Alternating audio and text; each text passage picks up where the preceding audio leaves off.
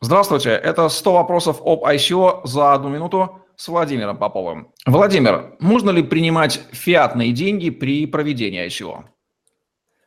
Давайте отвечу следующим образом. Да, можно. И более того, некоторые э, проекты уже принимают эти самые фиатные деньги. В частности, э, есть система отточенная Filecoin, у SEO Box, у Paragon и так далее.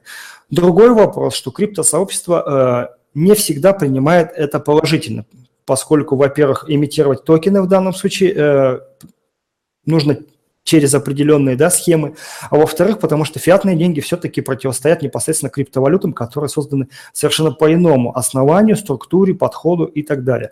Поэтому, если ваш проект требует каких-то больших вложений, например, от а, обычных стандартных классических инвесторов, а, принимать фиатные деньги можно, но вам нужно придумать э, техническую, юридическую, экономическую и другие обвязки для перевода этих самых фиатных денег непосредственно в криптовалюту, за которую будут имитироваться токены. На этом все.